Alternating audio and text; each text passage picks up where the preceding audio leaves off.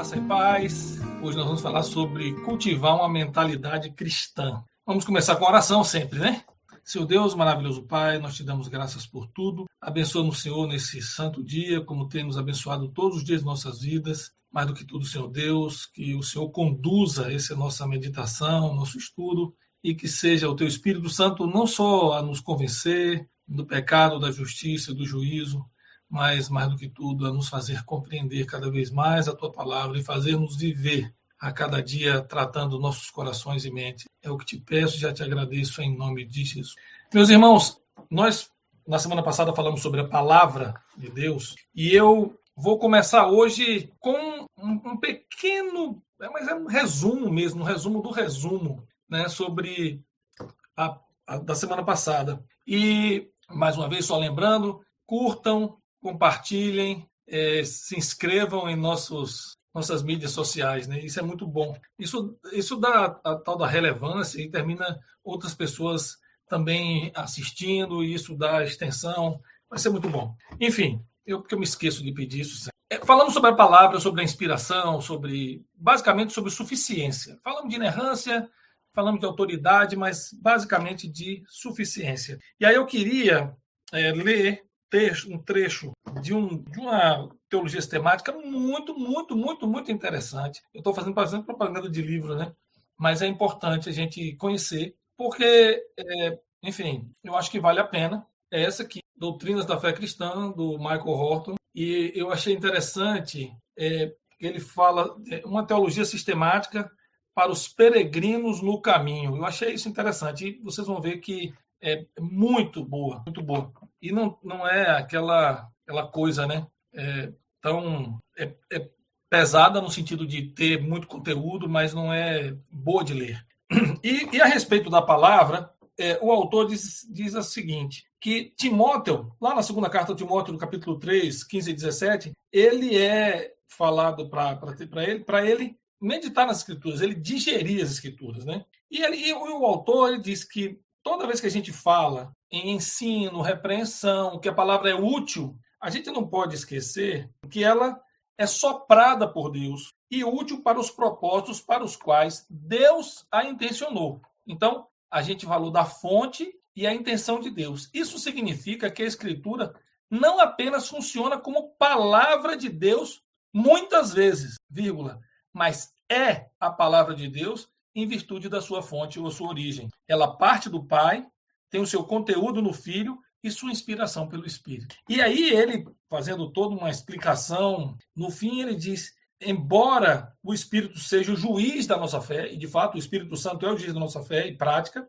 ele exerce esse julgamento por meio da palavra, nunca há parte dela. O Pai fala ao Filho por meio da atuação aperfeiçoadora, regeneradora do Espírito. Essa forma de, de se enxergar, mostra que não é uma questão mecânica apenas, de você ler a palavra, meditar nela e encontrar nela um mero manual de conduta. Então, é algo que envolve a trindade. O pai fala, o filho é, se apresenta, né, se revela, é o seu conteúdo e é a inspiração do Espírito Santo. Ao tempo em que o Pai fala ao Filho por meio dessa atuação regeneradora do Espírito. Então, nada que a gente vá aprender na Bíblia está fora desse contexto trinitário, Pai, Espírito Santo. E não adianta, é o Espírito Santo que nos ensina, que nos conduz, que inspira e inspirou todos, né? Então, enfim, isso encerramos a questão da palavra.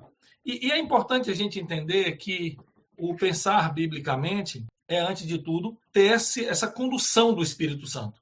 Pensar biblicamente é ser conduzido pelo Espírito Santo para a palavra e todo o seu entendimento. Essa é a Mas aí quando você pensa em cultivar uma mente ou uma mentalidade bíblica, e a gente já pensa assim, bom, mas vou tratar de quê? Especificamente daquilo que é a sua parte mais interior. E quando falamos em mente na Bíblia, não falamos somente em mente, falamos em mente e coração. Existem vários conceitos de mente.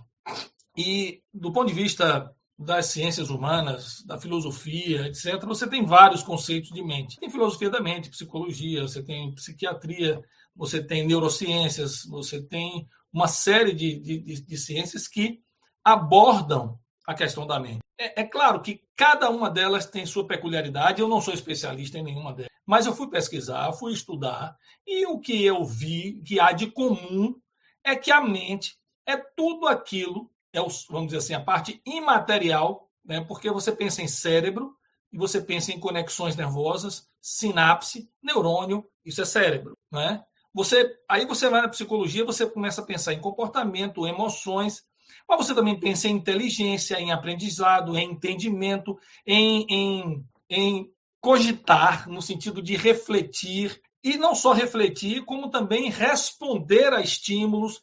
Então a mente está envolvida com tudo que diz respeito à emoção, memória, entendimento, inteligência, sentimento, dor, e toda sorte de cognição. E, e, aí a gente olha e diz assim, mas e o, e o que a Bíblia, o que é que diz? É, como introdução, a gente precisa entender que o conceito bíblico de mente e de coração, eles são altamente intercambiáveis na Bíblia. Muitas vezes a Bíblia fala coração quando quer dizer sentimento, razão, emoção, entendimento. Outras vezes fala em mente quando quer dizer alma, sentimento, entendimento, e aquilo que há de mais interior no homem. Nós não vamos aqui discutir dicotomia, tricotomia, se o homem é corpo, alma, espírito, ou corpo e alma apenas, mas o que a gente precisa compreender, isso eu já falei, é que o homem é um ser integral e ele há, e há nele algo que é inseparável, só separado pela morte, que é, sua, o seu elemento imaterial, espiritual ou, ou de alma, como queira dizer, e o elemento físico. Como você tem a vida bios e zoe, é uma vida espiritual e uma vida física, você também tem é, no homem essa união dessas duas naturezas, né? no sentido de ser uma natureza espiritual, outra natureza material. Eu estou chamando natureza até de uma forma é, pouco precisa. Mas, essencialmente, o homem é alma vivente, porque ele recebe um sopro de vida do Criador.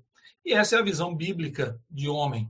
Mas a visão bíblica de mente se confunde muito com coração e também e também com entendimento, com raciocínio. O fato é que, tanto no Antigo quanto no Novo Testamento, e nós vamos olhar para isso em algumas passagens, a gente entende que sempre está se falando a respeito do homem interior, daquilo que é mais profundo, daquilo, daquele, daquele lugar, eu vou chamar lugar, da onde saem todas as suas emoções, vontades, impulsos, sentimentos, inteligência, memória, tudo que diz respeito a, a, ao seu pensar, saber, entender, sentir. Então, é, não há uma distinção. Em algumas passagens, a Bíblia separa coração de mente e trata um como fôlego de vida e outro como o homem interior, entendimento, pensamento. Outras vezes inverte a situação. E aí, o fôlego de vida é também o homem interior com seu sentimento, pensamento, vontade, propósito, etc. E eu não vou ficar em todos esses detalhes, né, de essa tecnicalidade de coração e mente, mas eu posso dizer, com base no texto bíblico, que coração e mente na Bíblia são, na maioria das passagens bíblicas, intercambiáveis. Assim, você pode usar um ou outro muitas vezes. O que, que ocorre de fato é que quando a palavra de Deus quer salientar a sua razão, né, a sua racionalidade, a capacidade de refletir, de pensar, muitas vezes, em algumas passagens, eles fazem essa separação, outras vezes não. É, é, é interessante ver que, de fato, o coração do homem, do ponto de vista bíblico, é o centro, não só de controle, mas da personalidade. Do que, do que é ser o homem. Emoção, intelecto, vontade.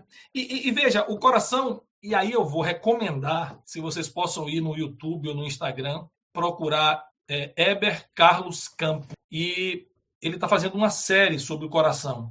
E é um estudo de antropologia bíblica maravilhoso. E eu indico para todo mundo, não só para, para pastores ou quem quer ser teólogo, quem é teólogo, porque afinal de contas, todos nós, todos os cristãos, são, por definição, teólogos, porque a gente sempre está a pensar, meditar na palavra de Deus e sempre a defender e a explicar àqueles que nos questionam a razão da nossa fé. E isso não é uma, uma atividade meramente intelectual, mas também espiritual. A gente faz essa separação espiritual-material, é só didática, porque a nossa vida toda está misturada. Não é? tudo está misturado. Não tem nada que nós não façamos que tenha algum cunho espiritual. Eu digo coisas relevantes. Eu não digo, por exemplo, você pegar uma caneta, né? Aí depende do que você vai escrever. Aí tem cunho espiritual. Mas eu posso até transformar um, uma, um gole d'água em algo espiritual. Porque no momento que bebo, agradeço ao Senhor a possibilidade de beber um copo com água, por exemplo. Né? Mas fecha esse parênteses. Então, nós temos que o coração ele é descritivo de características intelectuais, emocional e afetivas e volitivas e da vontade do homem. A gente termina, biblicamente, tratando coração e mente como sinônimos. Naquelas passagens em que coração e mente não forem sinônimos, a gente vai destacar. Eu, eu digo que a nossa visão hoje aqui, para essa uma hora e pouco que teremos, é de a gente separar algumas coisas, alguns tópicos muito, muito, muito importantes. O primeiro deles é as palavras e os sentidos de coração e mente na Bíblia. A gente vai fazer um breve, uma breve passagem. Vamos ver o que é a ruína da capacidade intelectual, ou da mente ou do coração do homem, como é que se deu essa ruína, como é que essa mente e coração são regenerados, como alcançamos na regeneração dessa mente. Temos que lutar para termos a mente de Cristo. E como é que a gente, de forma prática, faz isso? Usando o que? A palavra, que é a nossa única regra de fé e prática. E claro, a gente não pode deixar de falar sobre o que que isso tem a ver com a vida que a gente leva e com todo o exercício de viver sempre de maneira intencional, ciente, focado, consciente de onde estamos, o mundo que nos envolve, as circunstâncias que nos cercam e sabermos discernir o que está para além da cortina das circunstâncias. Isso é muito importante, a gente vai tentar chegar lá. A gente vai tentar. Se a gente não conseguir, a gente segue na próxima semana. Mas vamos tentar chegar lá. E como primeiro ponto, eu quero falar que mente e coração são sinônimos. Na Bíblia, eles são, eu já tinha dito isso, são bastante intercambiáveis. No Antigo Testamento, há uma passagem bíblica em que coração e mente são separados. E nós vamos ler agora essa passagem bíblica, que ela é muito instrutiva para nós, sabe? Ela, ela nos instrui bastante, porque a gente vê claramente quando a Bíblia quer separar, como é que ela separa. E o texto, no primeiro livro de Samuel, capítulo 2, verso 35.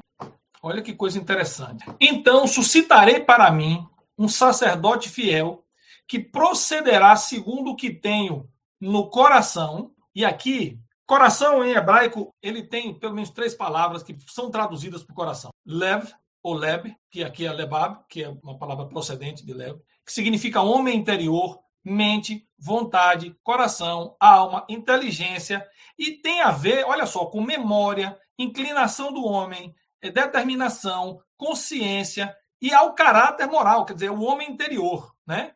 Então, veja, palavra coração aqui. E mente. Olha que coisa interessante. Nefesh, que tem a ver com vida. Mas veja bem, não é uma vida qualquer, não é só uma alma, mas é também o ser interior do homem, não é?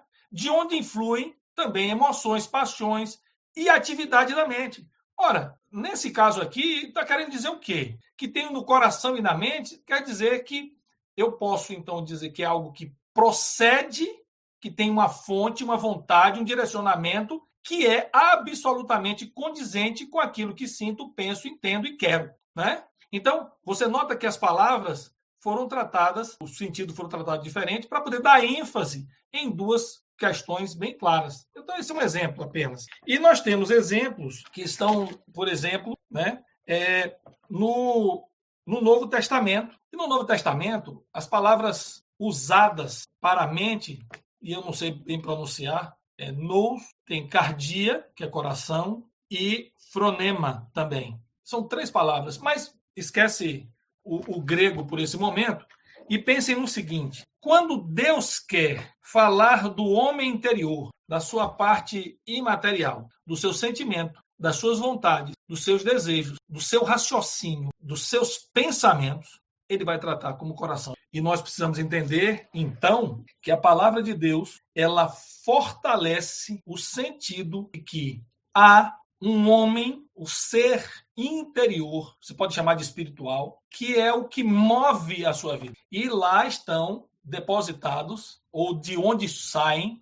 todos os seus sentimentos, pensamento inteligente, capacidade e enfim, né? Esse mover. Bom, a gente precisa entender que o conceito que nós recebemos por herança latina, católica, é de que o homem é razão, como uma distinção dos outros animais. E, e eu não vou entrar aqui na discussão do conceito grego de razão que separa o homem dos outros animais, porque esse conceito, mesmo difundido pela, pela teologia católica, terminou fazendo um descolamento entre a razão do homem e o seu sentir, pensar e querer. E é claro que a gente intuitivamente é, trata isso como se a razão fosse aquilo que nós analisássemos a partir de parâmetros objetivos e o sentimento, a vontade, as, os impulsos, que não tem a ver com é, o pensar, a racionalidade, com aquilo que é equilibrado. Etc. Esse conceito falha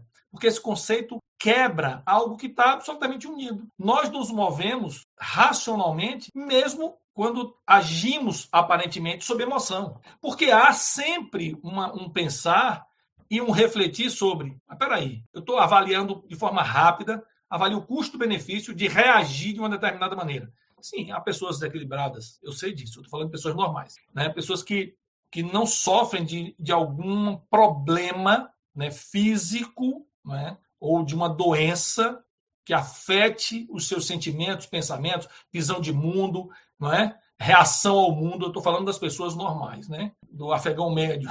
O, o fato é o seguinte: é que mesmo quando aparentemente agimos por impulso, nós, por uma fração de segundos talvez, avaliamos custo-benefício. E o nosso mover, a nossa vontade, nosso sentimento, ele é racionalmente justificado, se não no momento, mas depois. Quantas pessoas reagiram mal, nós, né? Reagimos mal e depois tentamos justificar nossas reações? Porque de fato nós queríamos reagir, né? Ninguém sai na rua e tropeça e diz, oh, agi assim porque tropecei. Não, de maneira nenhuma. Mas não é essa a questão. A questão toda é: nós temos três palavras para coração na Bíblia, no Antigo Testamento: Kiliá, Lev, Olebab e Lev, né? E Kerer. Esquece o hebraico. Fato. Todas essas palavras vão falar do homem interior. Todas vão falar do homem interior. Todas vão falar daquela porção imaterial, né? Daquilo que é absolutamente ligado a nós, mas que é imaterial. Veja só, nós precisamos compreender que esse conceito bíblico é o conceito que o nosso Deus revelou para nós. Então nós precisamos entender que somos seres integrais e que nós sentimos, pensamos, reagimos, etc, etc, etc, e vivemos nesse mundo aqui, fisicamente, movidos e conduzidos por nosso coração e mente. E agora aqui eu não faço distinção nenhuma, coração e mente. E ao fazer isso, nós precisamos refletir sobre como está, ou como é, ou como tornou-se a mente do homem. Todas as faculdades mentais e sentimentos, no Novo Testamento também a gente tem, né? As palavras nous, fronema, cardia e até a palavra psique. Olha só que coisa interessante. Psique é como sinônimo de vida. Mas a gente vai ver que em alguns contextos bíblicos, essa vida é a vida interior. É a mente, é a vida interior, é a alma da, da, do ser humano. E a gente vai ver isso tranquilamente, né? É, o que, é que a gente precisa é, estar atento é de que eu não vou desconsiderar e não posso desconsiderar a condição do meu coração. E qual é a condição dele sem Cristo? E qual é a condição dele em isso é importante a gente meditar. Então, a despeito das palavras que ele há, levar, leve, kever, ele, e, e que ele há é interessante que quer dizer rins, e kerev, entranhas ou bucho. Mas ninguém diz, olha, eu te amo do fundo do meu bucho. Isso eu achei interessantíssimo. Numa das dos vídeos do, do, do doutor, do reverendo Weber Campos, e ele vai definir as palavras, e eu aconselho vocês a assistirem a série. A série é interessantíssima. E, e claro, como ele está focado exclusivamente em tratar sobre coração e sobre o homem interior, são vários vídeos, mais de 10 vídeos, já tem mais de 10 nessa série,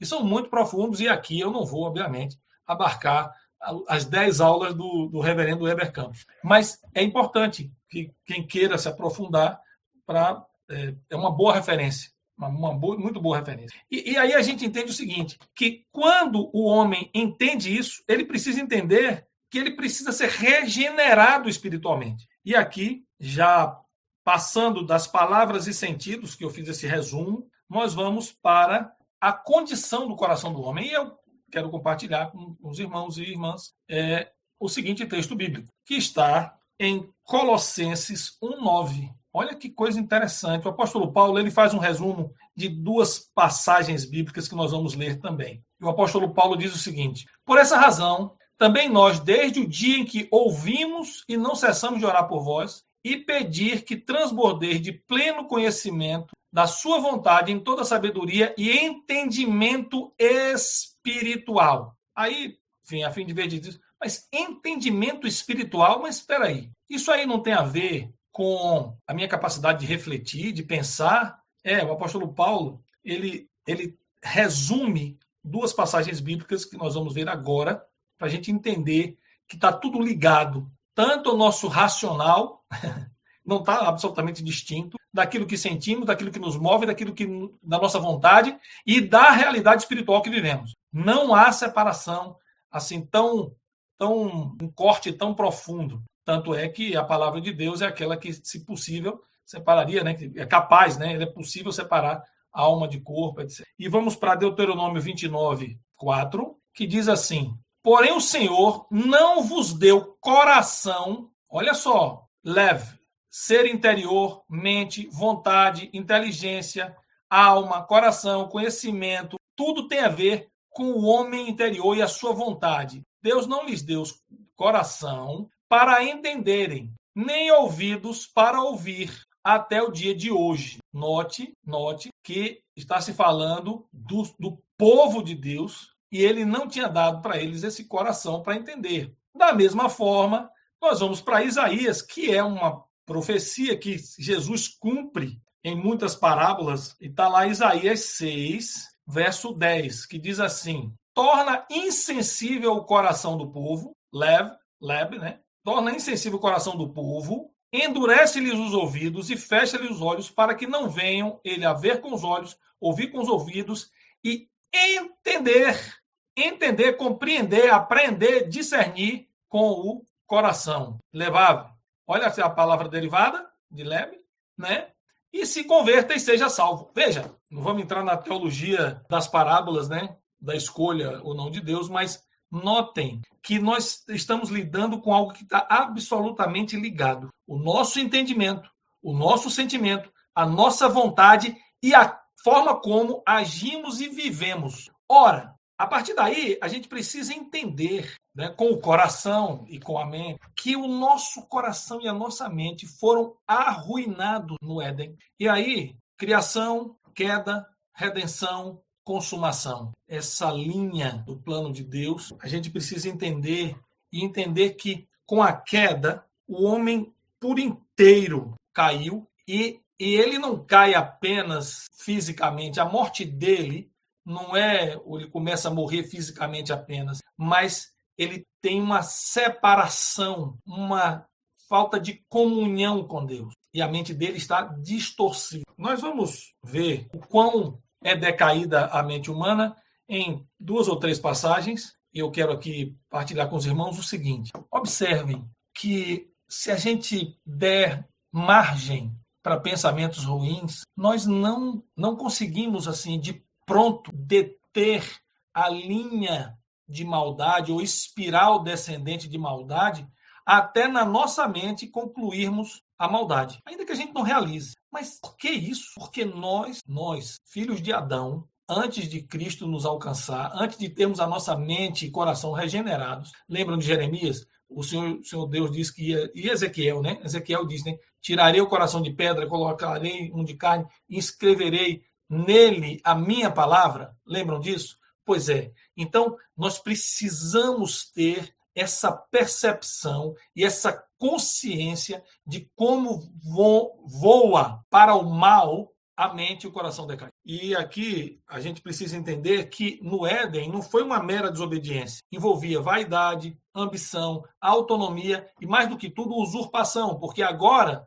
os homens, nossos pais, Adão e Eva, não eram meramente homens, eles queriam ser Deus e queriam determinar. e dizer o que era bom e o que era mal. É, minimamente, foi uma curiosidade do tipo: vou testar para saber se o que ele disse, o Senhor disse, é verdade. Então, vou testar, vou avaliar isso aí. Ou seja, é, é, é, é o, se repete hoje em dia o mesmo pecado, né? A vaidade, a ambição, o querer ser Deus, querer ser senhor da sua própria vida, e não só você ter as rédeas da sua vida como homem e mulher responsáveis, etc. Não, não é isso. É você achar que você é o determinante da sua história. Né? No sentido do que os pregadores da autoestima gostam de dizer, né? É você quem escreve a sua história, ou até apagam com uma borracha planos que porventura Deus tenha feito para você, ou sei lá o quê, é tanta loucura. Mas o fato é que a gente precisa ter muito claro que nós temos uma mente inicialmente decaída por conta do pecado e precisava ser regenerada. Decaída, e a gente vê isso em algumas passagens bíblicas, e eu vou aqui passar algumas delas. Vamos para Romanos 1, 28, diz assim a palavra de Deus: E por haverem desprezado o conhecimento de Deus, o próprio Deus os entregou à disposição mental reprovável. E aqui é interessante. Olha só, nos é mente, né? Faculdades mentais. Então, e aqui tem a ver com o modo particular de julgar, de entender os propósitos. Olha só. Então, a mente e o coração tanto no Antigo quanto no Novo Testamento, eles falam de propósitos. É da onde sai a nossa vontade, né? Sai a nossa vontade. Então, veja, é uma disposição mental ou uma mentalidade reprovável. E aqui, exatamente, reprovável, que não é aprovada, é desqualificada, espúria, condenada. Esse é um texto. Um outro texto interessante, ele está em Colossenses 1, 21, diz assim: E a vós outros também, que outrora éreis estranhos e inimigos no entendimento pelas vossas obras malignas. Ou seja, o homem é decaído e é inimigo aonde? No entendimento. E aí, veja, a palavra é, dianoia, aqui, aqui tem a ver com habilidade intelectual e também espírito ou expressão do pensamento. Ou seja, note que o que o apóstolo Paulo diz é que outrora eram estranhos, inimigos no entendimento. Ou seja, o homem interior, o seu íntimo, era inimigo de Deus. Não só a fonte da sua vontade, como tudo que você pensava e agia. Uma decadência total. E uma outra passagem bíblica, segunda carta aos Coríntios 4:4, que diz assim: nos quais Deus deste século cegou o entendimento. Quem cegou? Ó, o noema que vem de nós, ó, percepção mental, pensamento, propósito, aquilo que a mente pensa. Isso aqui é derivado, tá, gente? Quando eu falei das três palavras, fronema, nous é, e cardia como coração, né? você note que tem as palavras derivadas e não só a percepção mental, como a disposição mental, a mentalidade. E, e veja, o, o que o está posto é que a mente do homem é decaída e precisa, obviamente, de regeneração.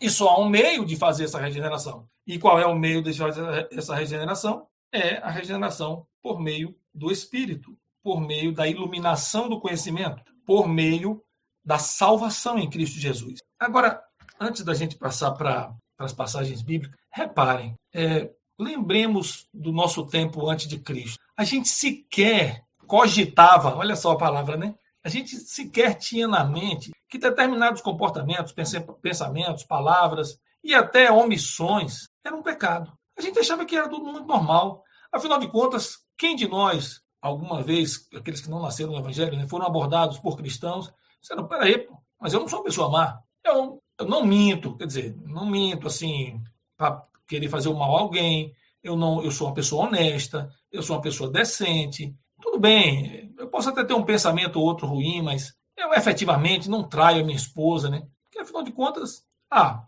uma, um problema, um tropeço aqui, outro acolá, mas eu não quero feri-la. Eu, eu cuido, eu supro, minha família, eu obedeço às leis.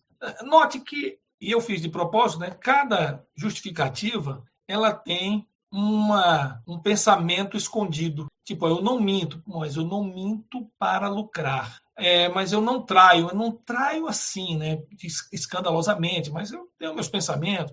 Então você nota que está sempre condescendendo com aquilo que Deus considera como pecado. Essa é uma mente não regenerada, uma mente decaída. E ainda que sejam bons, sejamos, né, fôssemos bons cidadãos, decentes, nós éramos inimigos de Deus por natureza. E agora eu estou usando a palavra natureza é, conscientemente, ou seja, nossa mente era inimiga, afastada, sem comunhão com Deus, sem comunhão com Deus. Não tínhamos intimidade nem comunhão com Deus. Isso é muito importante a gente reparar. E aí, essa ruína começa no Éden e como é que ela se regenera? E aí nós vamos novamente para textos bíblicos, para que a gente entenda que é, é a gente tentar mudar ou cultivar uma nova mente. E aqui eu vou usar apenas uma passagem bíblica, depois a gente vê outra. Está lá em 2 Coríntios, também 4, 5 a 13. Olha só. Porque não nos pregamos a nós mesmos, mas a Cristo Jesus como Senhor, a nós mesmos como somos servos. Porque o que Deus disse, das trevas resplandecerá a luz. Ele mesmo resplandeceu em nosso coração. Ora, peraí. Deus resplandeceu em nosso coração. Se o nosso coração é o centro e o lugar da nossa vida espiritual, da alma ou da mente, o lugar dos pensamentos, paixões, propósitos, faculdade intelectual. Então, essa iluminação é regeneração espiritual. Para iluminação do conhecimento da glória de Deus. E aqui, entendimento como entendimento racional, moral. Então, a gente olha e diz assim, epa, então, essa regeneração é feita de forma sobrenatural. E o apóstolo Paulo resume bem isso também na segunda carta aos Coríntios, também na segunda carta aos Coríntios, no, no capítulo 11 e no verso 3, ele diz assim: Mas receio que, assim como a serpente enganou a Eva com a sua astúcia, assim também sejam corrompidos a vossa mente, se a parte da simplicidade e pureza devidas a Cristo. Se, ou seja, se você não tiver unido a Cristo, a sua mente, e aqui, mais uma vez, percepção mental, é corrompida. Então, a nossa mente se não estiver em Cristo, né, se não estiver apartada da simplicidade e pureza de vidas a Cristo, ela é uma mente enganada, como foi a mente de Eva enganada. Agora, minha gente, a gente para e pensa e diz assim: bom, e o que, que eu posso fazer e devo fazer para ter aquilo que o apóstolo Paulo chama de a mente de como é que eu consigo, como é que eu alcanço isso? Como é que eu é, cultivo uma mentalidade bíblica? Agora vamos para a parte prática. Então, nós já vimos Primeiro, que o que é coração e mente na Bíblia, né? Que eles são sinônimos, são intercambiáveis. Nós vimos que as palavras, os seus sentidos, claro, né? Equiliar, leve, levar, cardia, fronema, nous, noema, né? gnosia, gnoses e por aí vai. E vimos que o homem, depois da queda, está em ruína intelectual, mental. Sabemos que a regeneração só é feita pela iluminação, pela regeneração pela salvação em Cristo Jesus. Vimos isso. E agora a gente precisa entender como é que a gente vai alcançar essa mente transformada por meio do Espírito Santo e da palavra. E aí nós vamos nós, algumas passagens bíblicas também. A primeira está na primeira carta aos Coríntios. É interessante, e eu quero que vocês podem reparar, o apóstolo Paulo lidou com isso de uma forma muito, muito intensa. Porque o apóstolo Paulo lidou com pessoas que tinham uma vida licenciosa, de, licenciosa, de, de licenciosidade absurda. Né? Culturalmente, era uma, uma loucura, principalmente os coríntios. Um porto, uma cidade cosmopolita, é, uma miscelânea cultural terrível, muita idolatria, muita prostituição, tinha de tudo. Então, aquela igreja, ela, os homens e mulheres daquela igreja vêm para Cristo e precisavam ser ensinados e eles tinham que abrir os olhos a respeito da vida que eles levavam antes e como agora Cristo estava transformando a vida de cada um deles. Então, na primeira carta aos Coríntios, capítulo 2, verso 16, o apóstolo Paulo diz o seguinte: Pois quem conheceu a mente do Senhor? E aqui a gente vê, né? Também a mente no sentido do que há de mais profundo espiritual em Deus, no Senhor, que o possa instruir. Nós, porém, temos a mente de Cristo. E aqui, mente é o nous, né? Que é essa esse homem interior, esse modo particular de pensar e julgar. Os nossos propósitos agora são como os propósitos de Cristo, mas isso não é suficiente para eu entender como é ter a mente de Cristo. Eu preciso voltar ao apóstolo Paulo, também numa outra passagem bíblica, que está em 2 Timóteo 3, 16 e 17, e notem o seguinte: toda a escritura é inspirada por Deus e útil para o ensino, para a repreensão, para a correção, para a educação na justiça, a fim de que o homem de Deus seja perfeito e perfeitamente habilitado para toda boa obra. Então, eu preciso entender que eu fui iluminado, regenerado, meu coração foi transformado, eu agora tenho uma mente regenerada e, portanto, eu posso ir às escrituras e aprender delas. E mais do que isso, e além disso, vamos lá para a segunda carta do apóstolo Pedro, capítulo 1, verso 3, que diz o seguinte: Visto como, pelo seu divino poder, nos têm sido doadas todas as coisas que conduzem à vida e à piedade, pelo conhecimento completo daquele que nos chamou para a sua glória e virtude. E aí, é, eu, eu quero colocar aqui a vida como a vida espiritual. Aqui é aquela vida interior, a vida é, imaterial, né? uma vida espiritual. Quer dizer, nós agora somos vivos espiritualmente. E aqui o conhecimento completo, epignosis, é conhecimento preciso, correto, coisas éticas, sinônimo do que é correto. Então, e epignosis vem de gnosis, que é saber, conhecer, pensar. Então, note que nós somos transformados por Deus. E a nossa mente é transformada a cada dia. E nós meditamos na palavra. E o, o divino poder vai nos transformando e nos conduz à vida e piedade. Né? É, é, isso é importante. E, e, a gente pensa assim: bom, mas e aí? E o que, que eu faço assim na prática, pastor? Além de meditar na palavra, a gente precisa meditar em três áreas na Bíblia: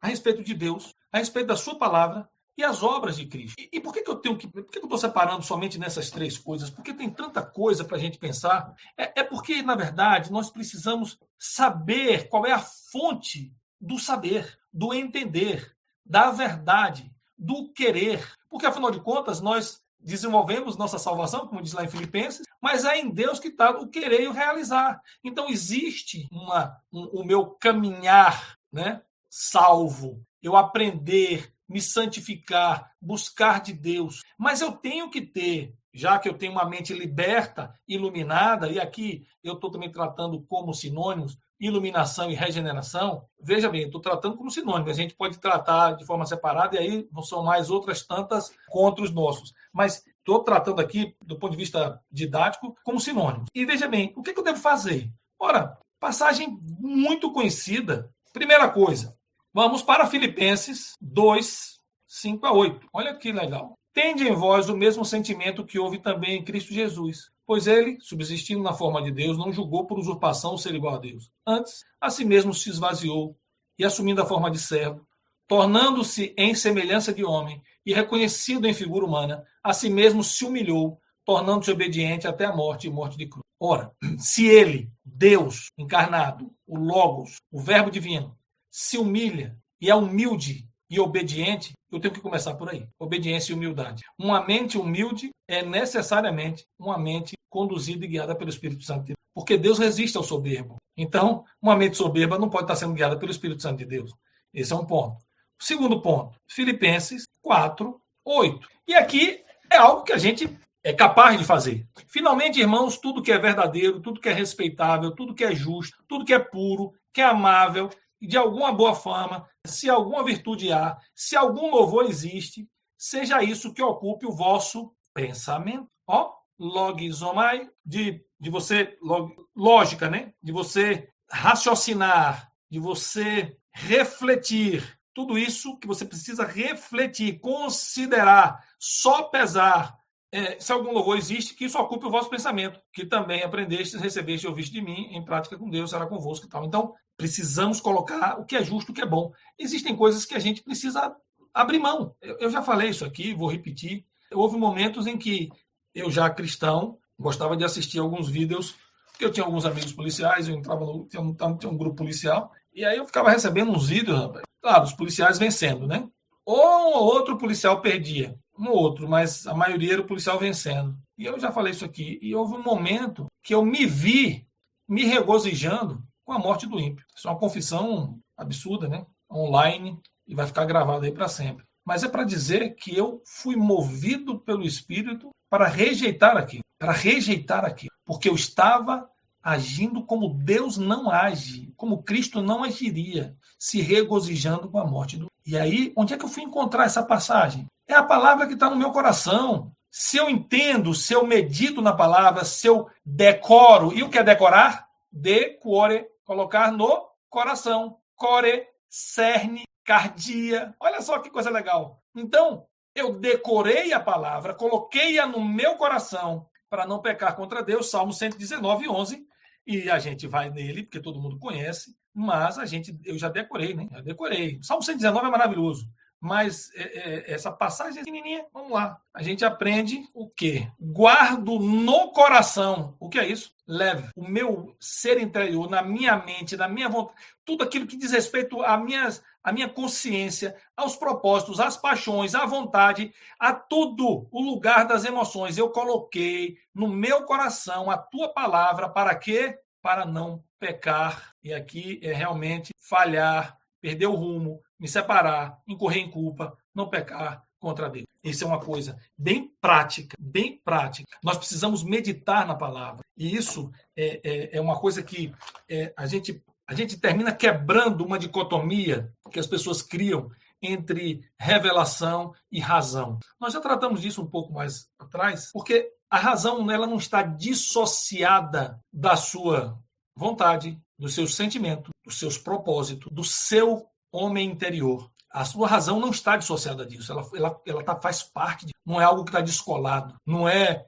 a parte mais essencial ou melhor do seu ser. Não, porque no momento em que a sua vontade, o seu coração, a sua mente são decaídos, a sua razão também é. Então, a racionalidade é a racionalidade do mal também. A racionalidade para o mal também. Então a gente acaba com essa dicotomia besta. Vamos acabar com isso. Isso é um conceito que não encontra amparo bíblico, né? de que o racional é o puro, o bom. Mentira. A razão vem da mesma fonte que vem o sentimento, que vem o propósito, que vem a vontade, porque nós somos seres integrais, né? Somos seres integrais.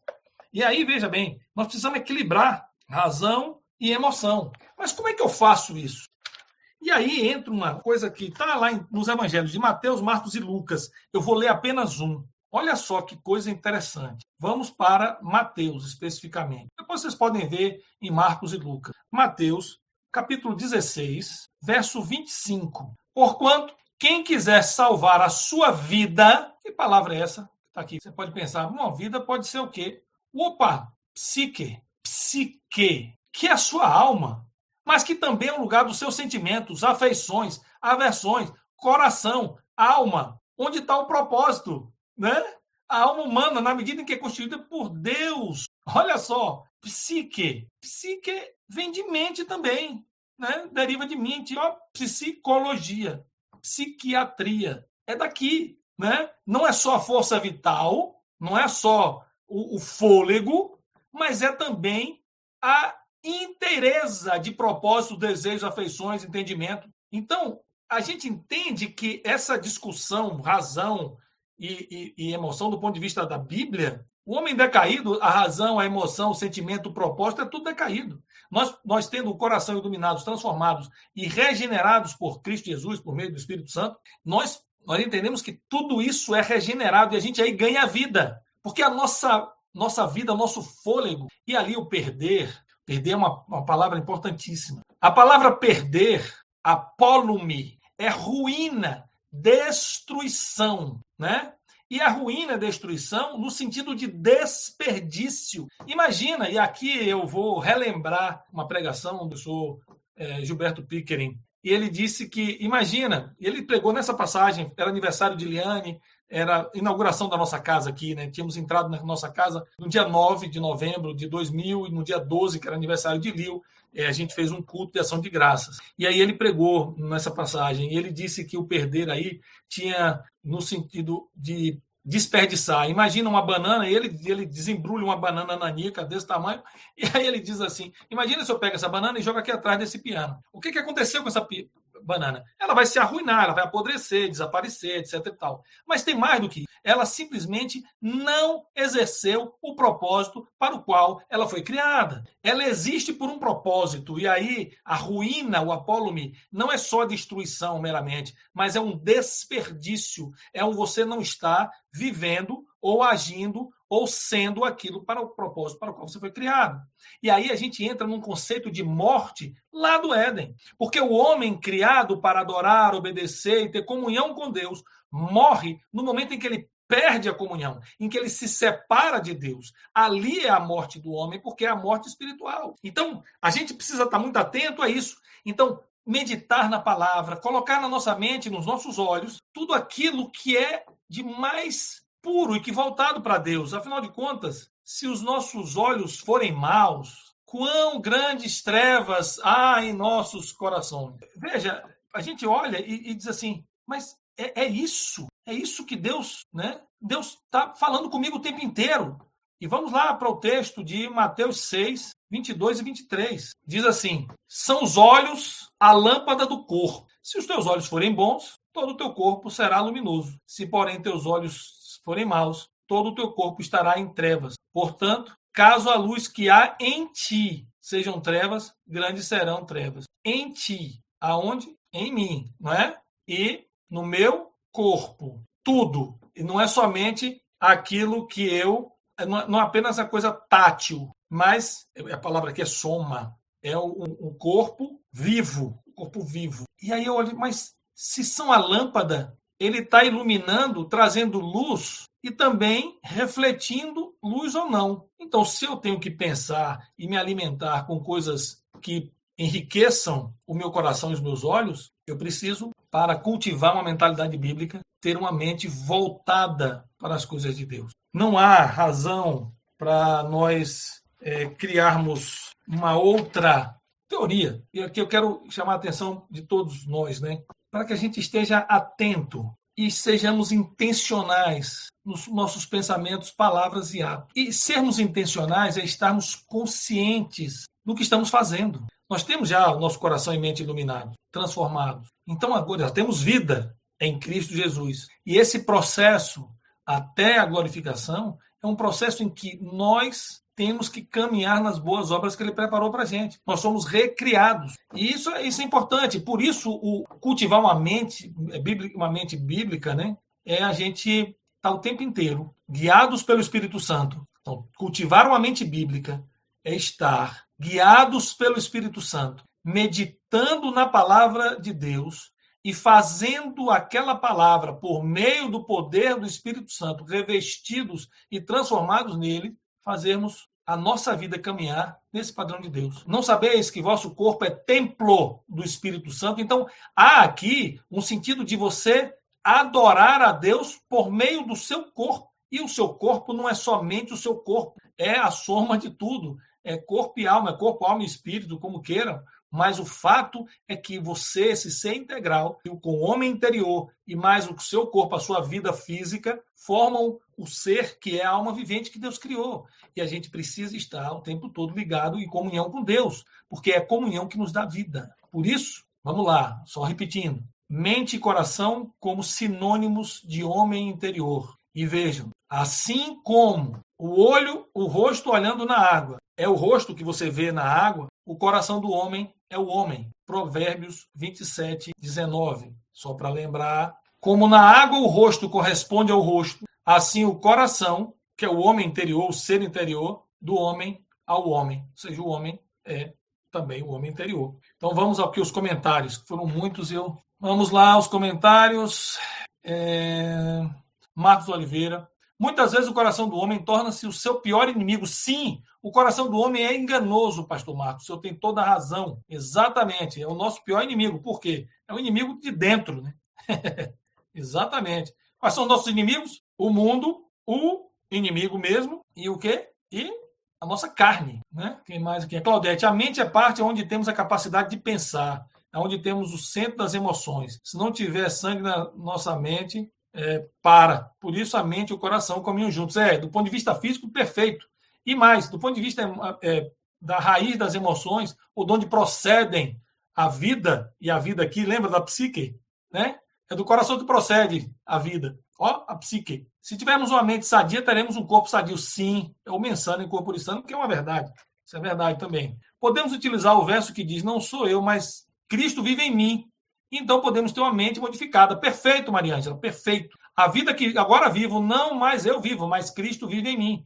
E é nele que nos movemos, existimos e vivemos. Perfeito. Dalila venceu o Fortão quando este lhe entregou o coração, verdade. Pastor Marcos, o coração, a mente, o desejo, foi lá e foi escravizado. O fato de não termos nenhum distúrbio psíquico, emocional, não significa ter uma mente espiritual. Verdade, irmã Claudete, porque a mente, se não tiver em Cristo, é uma mente decaída. Meus irmãos, agradeço a Deus pela oportunidade que tivemos de falar disso aqui. E vejam, cultivar uma mente, uma mentalidade bíblica, é, antes de tudo, estar sob o governo, o senhorio de Cristo, sendo guiados pelo Espírito Santo para a palavra e pela a palavra. Pela palavra, tá bom? Deus abençoe todos.